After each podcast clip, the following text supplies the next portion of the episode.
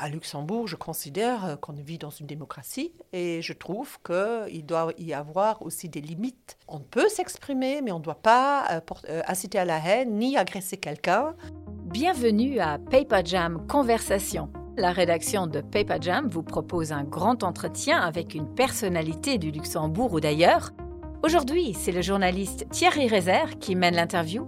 Bonne écoute elle fait partie des figures de la société civile depuis les années 80, elle fait partie des voix qui comptent sur les questions de citoyenneté, d'intégration et de vivre ensemble. Après 12 ans de présidence de l'ASTI, l'association de soutien aux travailleurs immigrés, Laura Zuccoli vient de passer la main en ce début d'année. L'occasion de faire un bilan d'un engagement forcément influencé en partie par ses origines, est forcément motivé par une certaine idée de la société. Voici une conversation avec Laura Zuccoli. Bonjour Laura Zuccoli. Bonjour. Alors on vous reçoit aujourd'hui euh, en tant que désormais ancienne présidente de l'ASTI, euh, l'association de soutien aux travailleurs immigrés fondée en 1979. Vous venez de passer le flambeau à Evandro Chimeta après 12 ans de présidence, un changement qui se fait euh, dans la continuité des thèmes abordés par l'ASTI, dont le vivre ensemble, on va y revenir tout à l'heure. Pourquoi finalement, première question, avoir choisi de passer la main? Est-ce que vous étiez fatigué par une fonction qui expose beaucoup quand même à la critique par rapport aux thèmes qui sont euh, soutenus par l'ASTI ben, En fait, euh, quand j'ai euh, commencé ma présidence, je m'étais donné comme objectif 10 ans. Monsieur Colvalter avait été président 30 ans. J'avais trouvé que ça, c'était vraiment trop long. Je trouve que c'est important d'avoir des nouvelles têtes, des nouveaux styles, des nouvelles idées. Et bon, donc on a commencé à y réfléchir il y a déjà plus qu'une année. Et donc on a vraiment bien essayé de préparer cette transition. Et voilà. Mais il faut pas oublier, je suis à l'ASTI depuis 83. J'étais la première salariée de l'ASTI. Donc en fait, euh, l'ASTI... Euh, c'est un peu mon bébé aussi. Qu'est-ce qui vous avait euh, motivé à l'époque à bah, d'entrer à l'ASTI mes origines. Donc, je suis d'origine italienne. j'ai toujours été très intéressée par des questions de migration. Euh, j'ai fait tous mes stages. En fait, ma, formation de base est assistante sociale. Après, j'ai fait encore d'autres études, mais au début, euh, donc, euh, j'ai surtout travaillé dans le milieu des migrants. Et donc, c'était pour moi toujours clair que c'était ça que je voulais faire. Et, et, et je dois dire que je n'ai jamais regretté le choix d'aller à l'ASTI et de pouvoir monter plein de projets, parce que je suis quelqu'un qui aime bien changer. Et, D'origine italienne, vous êtes sentie euh, luxembourgeoise euh, dès le début. Euh, comment est-ce qu'on vivait à l'époque, si je puis dire, sans être péjoratif, une, sorte de double nationalité avant que ce soit une thématique? Bon, en fait, euh, bon, oui, effectivement, j'étais luxembourgeoise. Je suis devenue automatiquement luxembourgeoise à un certain moment. Vous êtes née ici Je suis née à Luxembourg. Mon père est devenu luxembourgeois quand j'étais mineure, mais à l'époque, j'ai gardé ma nationalité. Et puis, il y a eu une loi quand j'étais encore mineure qui m'a fait automatiquement luxembourgeoise. Euh, en fait, je dois dire que j'ai voulu toujours travailler dans ce milieu parce que j'ai eu beaucoup de problèmes à l'école, entre autres avec euh, le luxembourgeois, l'allemand. Mmh. Et donc, pour moi, c'était évident que ce que j'avais vécu, j'essayerais de, faire quelque chose pour que les, enfants euh, nés de l'immigration après moi euh, puissent peut-être profiter de meilleurs euh, encadrements. Avec le recul, c'était facile d'être une petite fille euh, d'origine italienne euh, qui arrive, enfin qui est née au Luxembourg, mais qui doit quand même justifier ou expliquer sa différence, si je puis dire. Bah, je dire, et ça on le voit aussi dans beaucoup d'autres histoires de, jeunes enfants migrants. J'ai eu la chance d'avoir un des amis luxembourgeois qui m'ont beaucoup aidé à l'école, hein, il faut le dire même en trichant, il ne faut pas trop le dire. Mais... Et puis j'ai eu vraiment euh, des enseignants aussi qui m'ont euh, soutenu. Et cette façon, le fait d'avoir eu, euh, bien sûr, mais, ma mère, parce que mon père est mort très jeune, ma mère était vraiment quelqu'un qui était aussi très intéressé que je fasse l'école, mais elle ne pouvait pas aider, elle ne connaissait pas les langues. Et donc le fait d'avoir toujours eu quelqu'un qui m'a aidé, j'ai trouvé ça super, mais c'est pas non plus euh, juste. Donc, euh, je trouvais qu'il fallait euh, m'engager à ce niveau-là pour donner plus. Moi, je suis une réussite, mais je dois aussi dire que je suis une réussite parce qu'il y a eu ce soutien.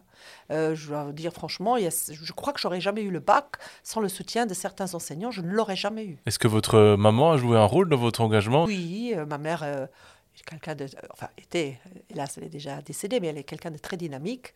Il faut dire aussi euh, que la famille bon, italienne euh, mhm. avait des antécédents euh, aussi intéressants. Bon, je ne vais pas aller dans les détails, mais disons que c'était, elle était vraiment aussi quelqu'un qui s'intéressait.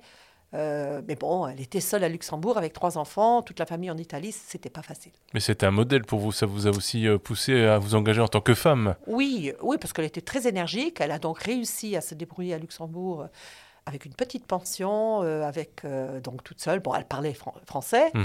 Mhm. mais tout de même, c'était pas facile. oui, et, oui, oui. je crois qu'elle était, elle m'a bien soutenue. Alors revenons à cette présidence de l'ASTI. On évoquait tout à l'heure des, critiques qui, ont été, qui, étaient inhérentes parfois à, ce mandat, parfois même des critiques très vives hein, qui dépassaient, on peut même le dire, l'entendement. récemment, l'année dernière, vous avez même été jusqu'à devoir porter plainte contre X en mars 2021, donc pour diffamation et incitation à la haine, suite à des commentaires, rappelons-le, laissés sur le, la page Facebook personnelle du député Fred Keup, qui faisait suite à une une carte blanche que vous avez donnée à RTL, à la radio, concernant les discriminations au Luxembourg. Quand vous y repensez à cet épisode de haine par écran interposé, si je puis dire, qu'est-ce qui vous reste en tête? Qu'est-ce que ça vous euh, laisse comme euh, conclusion sur cette euh, violence qui s'exprime de plus en plus?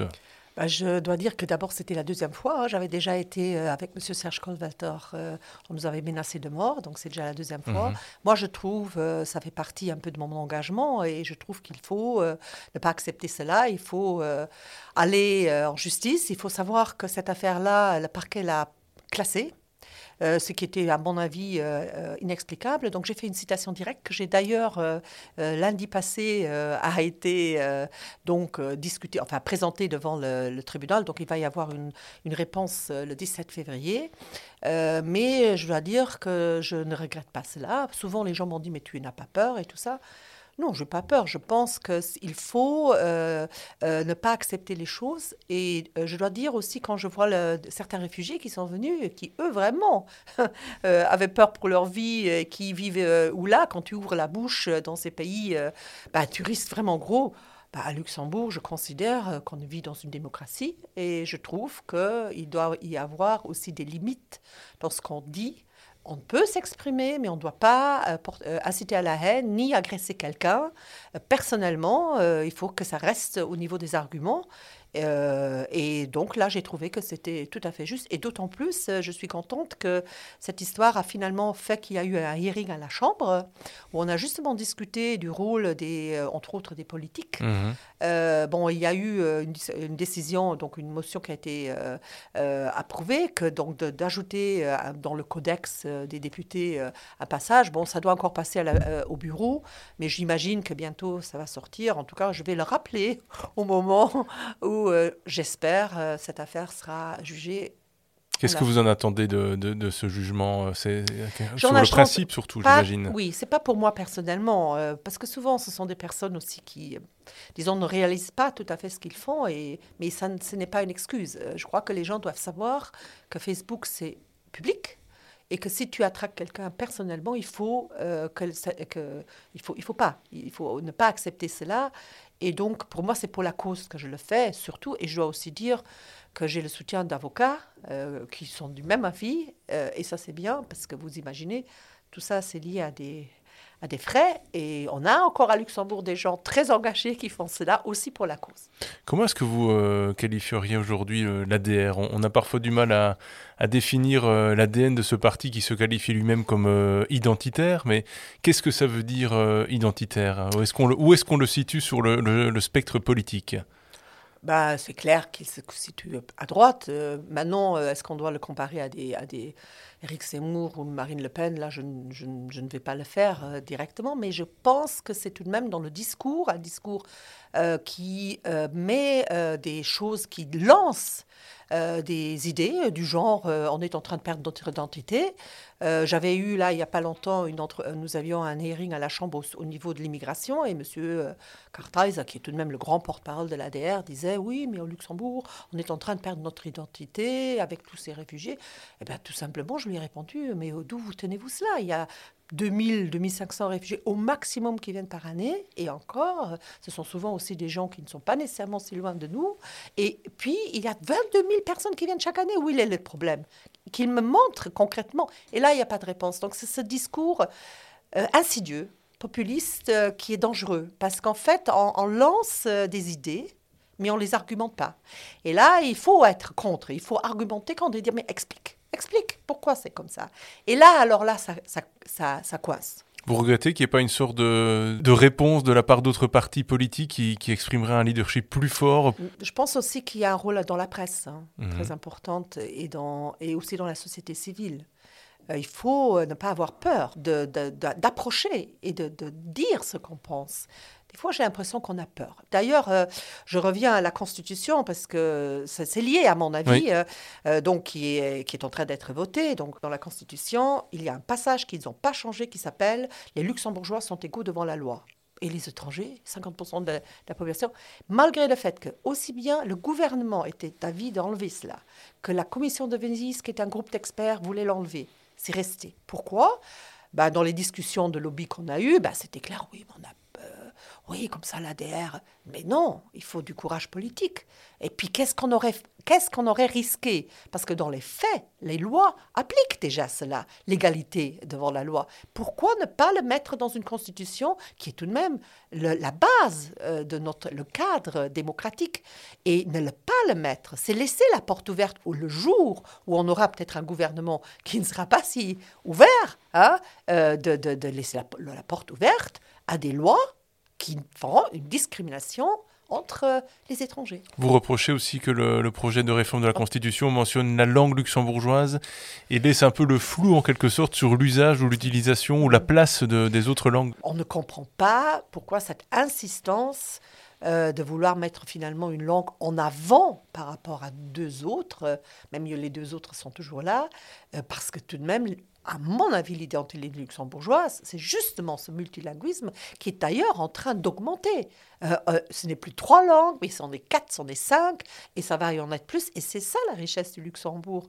Donc autant on aurait dû mettre une formule, garder tout simplement la formulation, ou mettre plutôt une formulation, bon, là, on aurait été dans la minorité, mais disons plutôt de souligner le multilinguisme mmh. luxembourgeois. Mais bon, la formulation qui existait était déjà pas mal.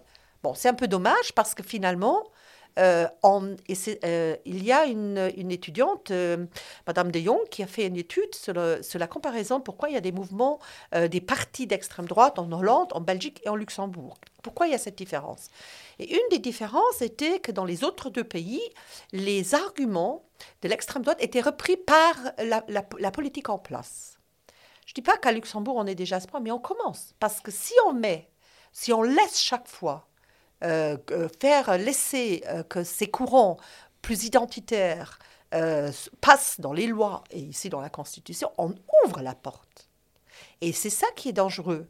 C'est-à-dire que dans Luxembourg, on ne peut pas avoir des partis politiques enfin, ça serait mortel. Mais comment est-ce que vous expliquez justement que donc les, tous les partis, les, les, les partis acceptent cette, ce genre de formulation? Parce que les partis partent du principe que depuis 2015, le fameux référendum euh, l'électorat, qui est luxembourgeois et qui ne représente pas euh, le Luxembourg, mais qui est luxembourgeois, est de cet avis.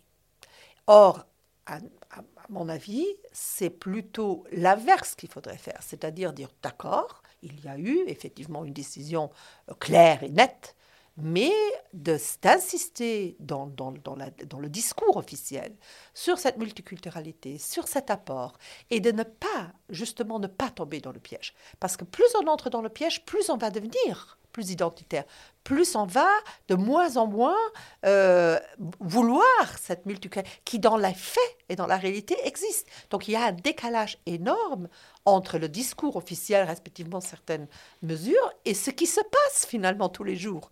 Euh, dans la rue et dans les entreprises et entre les gens. Est-ce que le, ça ne traduit pas forcément le, euh, fondamentalement plutôt le, déficit démocratique qui existe ah in fine euh, dans, le pays Bien sûr. Qu'est-ce qu'il faut faire pour, pour résoudre cette question qui reste ouverte hein, depuis 2015 On l'a évoqué, vous l'avez évoqué avec le référendum. Oui, donc le déficit euh, démocratique, je n'ai pas besoin d'en vous en parler. Depuis 83 où je travaille à l'ASTI, on en parle. Mais euh, ce que je voulais, ce que nous, comme ASTI, dans le cadre de nos 40 ans, nous avions entre autres des conférences sur la participation citoyenne. Euh, on avait entre autres, par exemple, invité l'exemple des cantons de l'Est belge.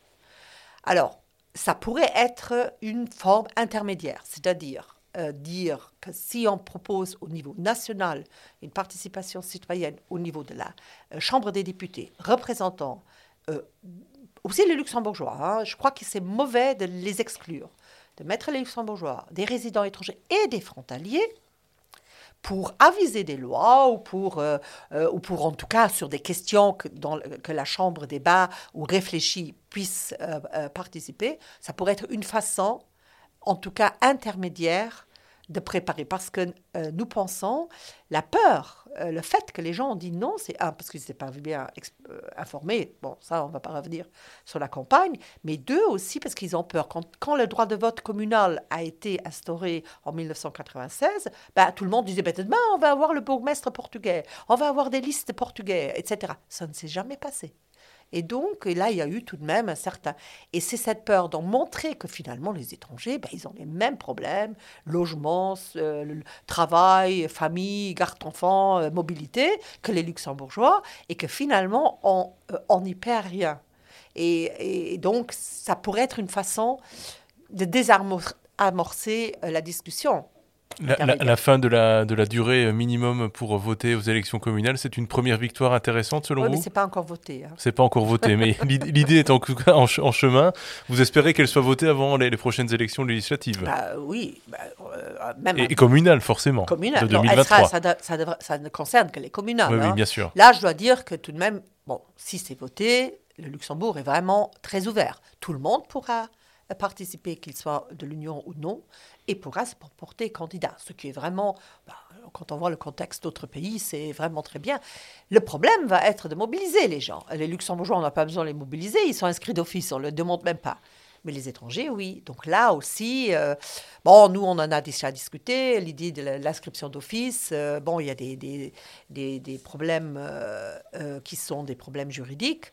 Mais il faudrait voir dans quelle mesure on pourrait éventuellement aller sur cette voie ou en tout cas essayer de montrer aux gens finalement, et je pense l'exemple du logement en est un, mhm. euh, de dire, bah, écoutez, la commune elle a énormément de, de, de, compétences en ce qui concerne le logement, logement social, logement à coût modéré. Bah, si vous votez, bah, ils vont en prendre en compte. Si vous ne votez pas, bah, ça va être les propriétaires. Euh, qui vont, enfin pas tous les luxembourgeois sont propriétaires, mais la grande partie l'est, euh, qui, eux ont d'autres intérêts. Le logement, parlons-en justement. Qu'est-ce qu'on, comment est-ce qu'on peut résoudre cette crise euh, bah. entre l'offre, la demande, le prix? Je pense vraiment qu'il y a un manque de courage politique. Euh, on a discuté d'augmenter, par exemple, juste un exemple, d'augmenter la part euh, des logements réservés à coût modéré. Euh, il y avait une discussion de 20%, maintenant c'est descendu à 15%, et encore c'est toujours 10%. Et encore, qu'est-ce que ça veut dire, coût modéré hein? Les prix sont tout de même, même pour cela, très élevés. Euh, les, bah, pas besoin de parler des, terrains euh, qui ne se libère pas. Euh. L'évolution actuelle est vraiment celle que le Luxembourg va être un Monaco de demain. Et les autres, ils vont vivre de l'autre côté. Qu'est-ce qu'on fait pour les, travailleurs immigrés qui arrivent, qui travaillent peut-être dans des tâches euh, moins qualifiées? Comment est-ce qu'on les aide? Parce que j'imagine que pour, pour mm-hmm. des, personnes qui arrivent sans, sans, grand bien, ça n'est pas, pas, évident. Quand j'ai commencé à travailler, il y avait des logements pour travailleurs migrants. Il y avait. Euh, c'était de la part le gouvernement les avait mis en place. Il y avait pas mal partout dans le pays, donc les gens venaient seuls, ils pouvaient s'installer. Beaucoup restaient aussi seuls, d'autres euh, euh, sortaient de ces structures pour faire venir la famille, parce que là on ne pouvait pas mettre des familles. Mais tout ça n'existe plus. Tout ça a été aboli, n'existe plus. Alors, il y a eu, euh, j'ai déjà entendu la Fédération des, des, constructeurs, euh, des entreprises de construction qui mhm. réfléchissent à cela. Euh, il est clair que s'il il y a une, pénurie de main-d'œuvre et qu'on ne peut plus trouver des, ouvriers, ben, on va revenir au 19e siècle et on va commencer à reconstruire des structures éventuellement pour cela. Ben, si c'est dans des conditions correctes, avec une, loi qui encadre tout cela, ok. bon, en 83, c'était l'État. Hein, euh, qui avait ces structures, je pense, mais ça c'est par exemple une discussion dont on ne parle pas du tout. Alors que c'est tout de même important parce que beaucoup de gens euh, n'ont pas nécessairement tout de suite envie de faire venir leur famille et aussi ils ne se rendent pas compte que la différence entre ce qu'ils gagnent et ce qu'ils doivent dépenser pour un logement est énorme. Donc il faut, il faut beaucoup d'argent pour, pour loger. Même si on va de l'autre côté de la frontière, il faut encore se, se euh, bouger, etc. Donc là aussi, il faut, faut voir. Bon, entre-temps, les entreprises de construction, ben, vont ramasser leurs ouvriers, euh, j'imagine aussi de l'autre côté de la frontière, parce que c'est le plus facile pour les amener le, tôt le matin, euh, sur les chantiers. Or, il y a un vrai enjeu euh, à terme, et beaucoup d'entreprises le disent, notamment dans le secteur de la construction, de renouvellement quelque part de la main-d'œuvre qui est vieillissante avec les départs en retraite, c'est naturel, mais il y, a, un vrai souci d'attirer cette main-d'œuvre. Là, on est face à un problème aussi de politique euh, migratoire. Comment on pourrait mmh. justement faire de cette politique une réussite sur le plan économique? Bah, il y en a plusieurs de voies. On en, avait euh, on en avait proposé lors du hearing sur l'immigration à la Chambre. Donc, une possibilité serait, actuellement, euh, vous avez des gens qui viennent des pays du Sud, qui ont des euh, séjours légaux, qui n'ont pas la nationalité euh, européenne, mais qui viennent des pays où actuellement il y a pas mal de crises, que ce soit l'Italie, etc., qui ont souvent même des formations, parce qu'ils sont là depuis 10-20 ans dans ces pays, et qui ne peuvent pas s'installer à Luxembourg parce qu'ils n'ont pas le passeport européen. Ça pourrait être, par exemple, une façon d'ouvrir, peut-être pour certaines branches, euh, la possibilité d'avoir des papiers. Une autre possibilité serait d'offrir aux gens la possibilité d'avoir une autorisation de séjour. Je parle toujours des gens de, hors Union, hein, parce que les autres, bon, là, ils ont la mmh, mmh. liberté de, circulation. Les gens qui sont hors de l'Union, de leur dire, OK, vous avez la, la possibilité d'avoir un, un genre d'autorisation de séjour provisoire je sais pas moi, 6, 9 mois, le temps de vous trouver un travail. Si vous trouvez un travail, par exemple, dans ces, dans ces, dans ces secteurs, ben, on va vous donner des autorisations de travail. Une autre possibilité serait, on ouvre la formation des adultes en disant à ces gens qui arrivent, on vous forme pour les métiers dont on a besoin. La formation des adultes vous donne la possibilité d'avoir un salaire minimum. Hein, vous faites des formations, et bon, et bien sûr, il y a le problème de la langue, mais on apprend aussi en travaillant la langue. Et donc, ce n'est pas nécessairement le français qu'on on parle euh, dans la Constitution. Donc voilà, ça c'est trois simples voies. Je ne dis pas que ça va résoudre, mais c'est des choses qui n'existent pas actuellement dans la loi. Le tout avec une, une, simplification administrative aussi qui permette de faire en sorte que les procédures soient le plus fluides possible. Elles sont très fluides pour les hautement qualifiés. Hein. Elles ne le sont pas pour les autres. Le logement, on en a parlé, on a parlé de, ce besoin de, main-d'œuvre. Euh, un autre sujet évidemment qui nous occupe tous au quotidien, c'est la, crise que nous traversons. Au-delà des aspects sanitaires, qu'est-ce qu'elle laissera selon vous euh, comme trace dans, la société, cette crise? On voit qu'elle se matérialise parfois là aussi par euh, de la violence, par un, mhm. clivage entre les mhm. pros, les anti. Mhm. Qu'est-ce qu'elle va laisser comme, trace, sans oublier non plus les, risques de pauvreté? Oui, bah ça, c'est un, point très important. Mais euh, je, ne peux pas prédire, mais euh, ce, qui est, ce qui nous a beaucoup, beaucoup euh, préoccupé, c'est le fait que les contacts sociaux Hein, en diminuer, donc aussi euh, rencontrer les autres, hein, donc euh, pouvoir euh, rencontrer des gens de différentes nationalités, que ce soit parce que tu invites ton voisin, etc. Donc ça, c'est très... On espère que ça va être remis en place, mais pour que ça soit être remis en place, il faut aussi faire quelque chose. On ne peut pas simplement, et ça c'est un peu la maladie ici au Luxembourg, c'est on laisse les choses vont s'arranger tout seuls. Non, il faut aussi euh, de façon proactive. Donc nous, à l'ASTI, par exemple, on prend deux choses. Euh, d'abord, on est en train de promouvoir très fortement des applications de voisinage. On en a une qui s'appelle Hoplor. Euh, la commune de Strassen, pour vous donner un exemple, elle a mis en place au mois mi-novembre, elle a déjà 30% des ménages de Strassen qui sont dessus. Ça sert à quoi? Ça sert à simplement, ben voilà, j'habite euh, euh, dans cette rue, je peux lui dire, écoutez, est-ce que quelqu'un a envie d'aller se promener avec moi? Je cherche un babysitter, euh, j'ai une machine pour couper l'herbe, est-ce que quelqu'un d'autre en a besoin? Ou l'inverse, j'en cherche un, est-ce que vous n'en avez pas une pour me la prêter? Donc ça peut aller, vous voyez, c'est des petites choses, et les gens ne sont pas anonymes, c'est un peu le système Facebook, mais ils ne sont pas anonymisés, hein. ils, sont, ils savent très bien, et c'est aussi, on, veille aussi à ce qu'il n'y ait pas de, de propos raciste. Et donc, ça facilite vachement, surtout pour des nouveaux, des personnes qui arrivent de vos pays, ça facilite beaucoup euh, les interactions. Et en plus, c'est dans plein de langues, y compris le luxembourgeois. Ça serait une. D'ailleurs, il y a maintenant plein de communes qui sont en train de signer. Euh, euh Espérange a signé. Bon, je ne vais pas toutes les. La ville de Luxembourg euh, va aussi aller sur cette voie, ce qui, à mon avis, sera une très très bonne chose. Et puis, il y a une autre voie. Je, donne ces deux exemples pour montrer mhm. qu'est-ce qu'on peut faire. Un deuxième exemple, c'est créer des lieux de rencontre. C'est-à-dire, actuellement, vous avez des centres culturels magnifiques fermés toute la semaine. Juste le week-end et encore, hein, euh, c'est juste quand il y a une manifestation. Donc il n'y a pas de lieu où les gens peuvent dire bah, Moi, je vais me rendre. Parce que beaucoup d'endroits, il n'y a plus de café, il n'y a plus rien. Les gens ne. Oui, s'ils ont en été, à la rigueur, ils peuvent se rencontrer dans les jardins. Et encore, mais c'est assez. Et surtout quand on n'a pas d'enfants ou qu'on n'a pas de chien, c'est très difficile de rencontrer des gens. Donc, euh, l'idée, c'est de créer, ça existe en France, ça existe en mhm. Belgique, ça existe en Hollande, des petits lieux. Euh, disons, ça peut être des anciens cafés, ça peut être euh, une construction mobile qu'on installe quelque part, etc. Par exemple, l'exemple de la, de la commune de Kielen, qui, avec le grand nouveau lotissement Elmen, a prévu une pour tous. Pourquoi? Parce que ce sera un lieu où les gens peuvent faire des activités mais pas nécessairement associatives. Ça sont des activités citoyennes. Je joue à la belote, je fais peut-être un petit cours de, de cuisine, j'ai envie de regarder ensemble un match. Hein?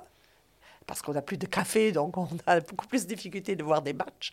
Voilà, des choses comme ça. On, se donne rendez-vous là pour aller, euh, pour aller se promener. Euh, euh, j'ai besoin de quelqu'un d'aider au devoir. Je peux aller là parce qu'il y a peut-être quelqu'un qui va m'aider. Vous voyez des petites choses où les gens peuvent s'engager, mais pas sur la durée, parce qu'aujourd'hui, les gens mhm. n'aiment pas trop, mais en même temps, créer des liens. Et donc, ces deux choses, il faut les créer, il faut les, il faut les promouvoir au niveau des communes. Et, et nous, on croit très fortement, et ça, il faut maintenant le faire. Parce que quand la, la, pandémie sera terminée, il y aura un certain vide, il y aura des peurs, il y aura... Il, faudra rematérialiser le vivre ensemble, en quelque sorte. Voilà, exactement. Et maintenant, qu'allez-vous faire, Laura Zuccoli qu'allez-vous, Comment allez-vous occuper votre temps Je sais que vous êtes hyper active, que vous n'aimez pas euh, chômer, si je puis dire. Euh, qu'est-ce que vous allez euh, entreprendre comme projet donc, Tout d'abord, je reste encore au conseil d'administration de l'ASTI et je, bon, je laisse à disposition, bien sûr, mes compétences. J'ai pris ma retraite le 1er janvier aussi. Mais euh, j'ai un petit projet européen, peut-être un jour on pourra en parler, qui s'appelle Coach for Work, qui est un projet euh, euh, où, je travaille 12 heures par semaine et où, donc, avec des bénévoles, on essaye de, de, soutenir individuellement des gens dans la recherche à l'emploi. donc, c'est un truc assez nouveau, où on forme des gens à la retraite vous savez, aujourd'hui, les gens à la retraite, ils ont plein de compétences, ils sont très actifs et on peut leur proposer des choses intéressantes. Et d'ailleurs, c'est un peu, le, disons, euh, c'est ce domaine-là que je veux privilégier dans mon engagement parce que je crois qu'il faut que le bénévolat est un ciment important de notre société et qu'on ne le reconnaît pas assez au Luxembourg, euh, on veut toujours tout professionnaliser, alors qu'il y a énormément de gens qui sortent d'entreprises, qui sortent euh, de plein de structures, qui, le moment de la retraite, sont des gens très disponibles encore, et encore très jeunes, hein, et qui, qui sont tout à fait d'accord. Euh, on a un exemple, on fait des pratiques des langues via notre téléphone portable, donc on peut pratiquer le luxembourgeois, l'allemand, le français mmh. l'anglais via le téléphone portable. On fait tout ça avec des bénévoles. Hein. On a des centaines de bénévoles qui font ça, ce qui est magnifique. Hein. C'est des simples choses. Et c'est ces petites connexions-là. Parfois, c'est un peu dans ce domaine-là que j'ai envie de m'engager. On a parlé de, problématiques, de problèmes, de, débats qui s'enflamment parfois. Qu'est-ce qui vous euh, permet de rester optimiste finalement euh, sur le long terme? Bah moi, je suis quelqu'un d'optimiste et je crois euh, dans les gens. Hein. Moi, je suis quelqu'un qui croit dans les potentialités des personnes.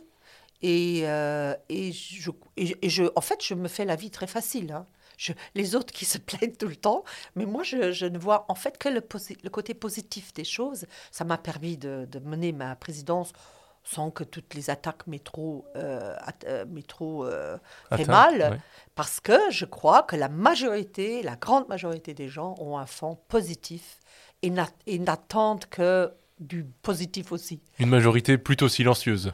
Oui, mais qu'il faut leur donner la possibilité. Mais je pense qu'il y a énormément de choses qui se font. Hein. Moi, je suis sûre et certaine qu'il y a énormément de gens qui aident. Moi, je le vois, je l'ai vu dans la, euh, quand il y a eu les réfugiés, le nombre de gens qui se sont mobilisés. Et c'est pour ça que je crois beaucoup dans le bénévolat. Parce que beaucoup de gens aiment donner un coup de main. Finalement, et moi, je suis très positive là-dessus.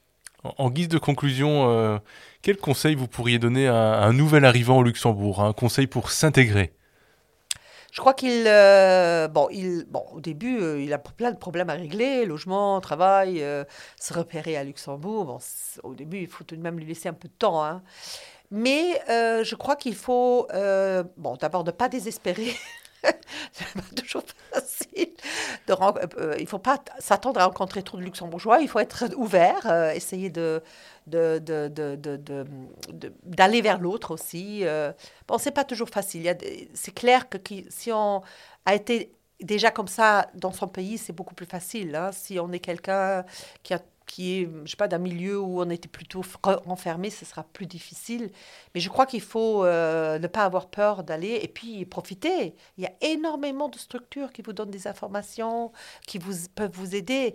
Les gens, souvent, ne le savent pas. Il faut donc un peu être curieux, chercher. Et c'est pour ça que des, bon, des aides comme Hopla ou des choses comme ça pourront aider les gens. S'ouvrir et être curieux. Oui, s'ouvrir et être curieux. Ouais. Merci beaucoup, Laura Zoccoli. Merci aussi. Vous pouvez retrouver tous nos podcasts sur notre site ainsi que sur toutes les plateformes de podcast. Laissez-nous un message sur news at paperjam.alu et abonnez-vous à notre newsletter weekend sur newsletter.paperjam.alu. Merci pour votre écoute